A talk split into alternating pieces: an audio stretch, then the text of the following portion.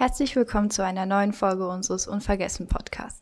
Wir sind Jessica und Sophia und in unserer heutigen Folge geht es um das Gedenken an Astrid Steiner. Sie war eines der Kinder, welches einen moralisch höchst verwerflichen Meldepflichtsystem ausgesetzt war und schließlich der NS für Psychiatrie zu Opfer gefallen ist. Diese Folge soll ein Gedenken an sie und ihre Lebensgeschichte darstellen. Deswegen informieren wir über Astrid Sterner. Im Frühjahr 1942 verschwand Astrid plötzlich im Alter von zehn Jahren für ihre Spielkameraden. Niemand von den Erwachsenen wollte oder konnte genauer erklären, wo sie war, obwohl dies nicht völlig der Wahrheit entsprach. Sie kam zunächst in eine Provinzheilanstalt in Applerbeck. Von dort aus jedoch wurde sie weiter verlegt in die Provinzheilanstalt in Marsberg, wo sie auch angeblich an einer Heil an einer Herzschwäche bei angeborener Körperschwäche verstorben sei. Allerdings, was steckt wirklich hinter der Geschichte von Astrid Steiner? Wer war Astrid Steiner? Astrid Steiner wurde am 4. Juni 1932 in Böhr-Hasel in Gelsenkirchen mit dem Down-Syndrom geboren. Sie lebte mit ihren Eltern an der Polsumer Straße 158. Von ihren Nachbarskindern wurde Astrid Iri genannt. Sie gehörte bei den Nachbarskindern immer dazu. Astrid spielte gerne Fangen und Verstecken. Sie war ein liebes Kind und lachte gerne. Astrid war ein potenzielles Euthanasieopfer. Am 25. März 1942 wurde Astrid wegen sogenannter monogolider Idiotie in die Provinzheilanstalt Applerbeck eingewiesen. Am 3. September 1943 wurde sie von dort in die Provinzheilanstalt Marsberg verlegt. Sie war ein liebes, sehr freundliches und besonders anhängliches Mädchen. Bis zu ihrer Einweisung in das psychiatrische System des Nationalsozialismus, in der sie wenig später den Tod fand, war sie wohl behütet und geliebt aufgewachsen. Welche grausamen Zustände herrschten in der Zeit, als Astrid Steiner noch lebte? In der Zeit, als Astrid Steiner eingewiesen wurde, gab es die Tarnorganisation der Aktion T4. Dies steht für die Bezeichnung der systematischen Ermordung von mehr als 100.000 Psychiatriepatienten und behinderte Menschen.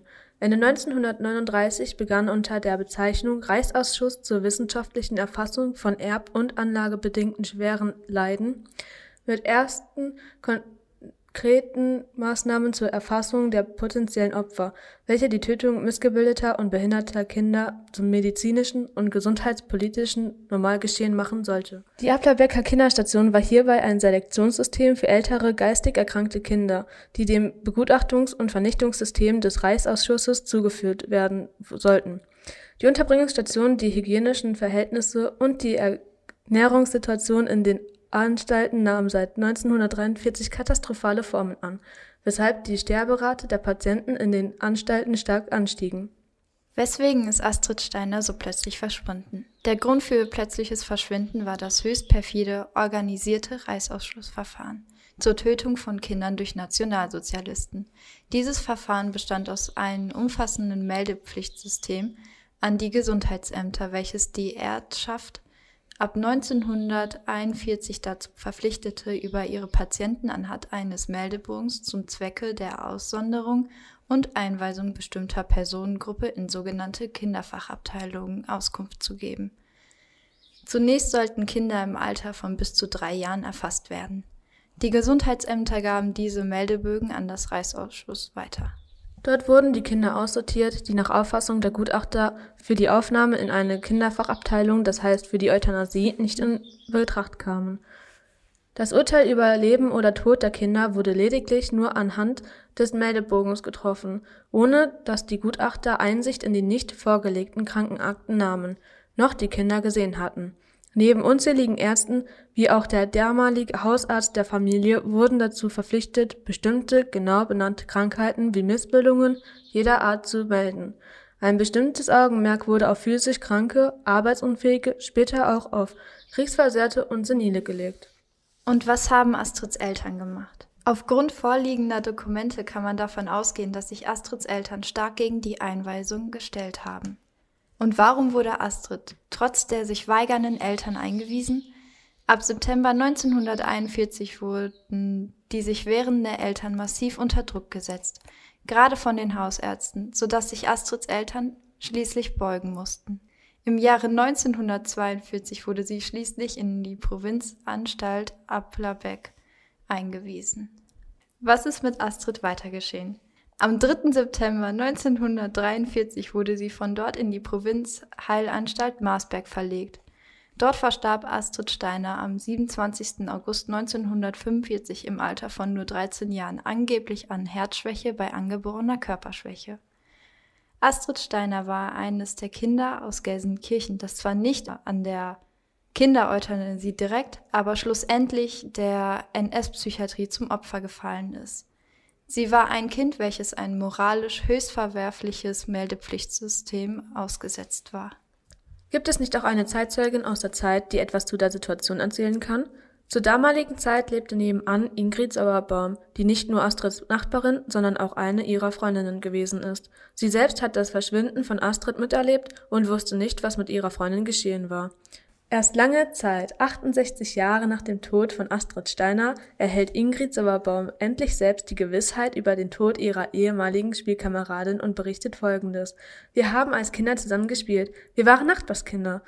Eines Tages war die Iri, wie wir Kinder sie nannten, nicht mehr da. Nie habe ich meine Spielkameradin wieder gesehen. Jahrzehntelang quälte sie Ingrid Sauerbaum voller Ungewissheit darüber, was geschehen ist, mit der Frage, was aus Astrid Steiner geworden sei und wie sie ums Leben gekommen ist. Aber eines und das einzige, was sie wusste, war, dass sie ihre Freundin seit Frühjahr 1942 das letzte Mal gesehen hatte und von da an nie wieder. Aus alten Unterlagen aus dieser Zeit lässt sich zudem sichtlich erkennen, wie die wahren Umstände damals waren und erahnen, was mit Astrid Steiner geschehen sein müsste. Gibt es nicht auch ihr zu Ehren einen Stolperstein? Ja. Am 20. August 2011 wurde in Gelsenkirchen in der Polsumer Straße 158 vor dem Haus, in dem Astrid Iri Steiner einst gelebt und gespielt hat, ein Stolperstein für das Gedenken an Astrid Steiner verlegt. Der Stolperstein soll an die schrecklichen Ereignisse, die ihr angetan wurden, erinnern. Zusammenfassend lässt sich sagen, dass Astrid Steiner Unrecht getan wurde und es niemand verdient hat, so behandelt zu werden, geschweige denn so zu sterben.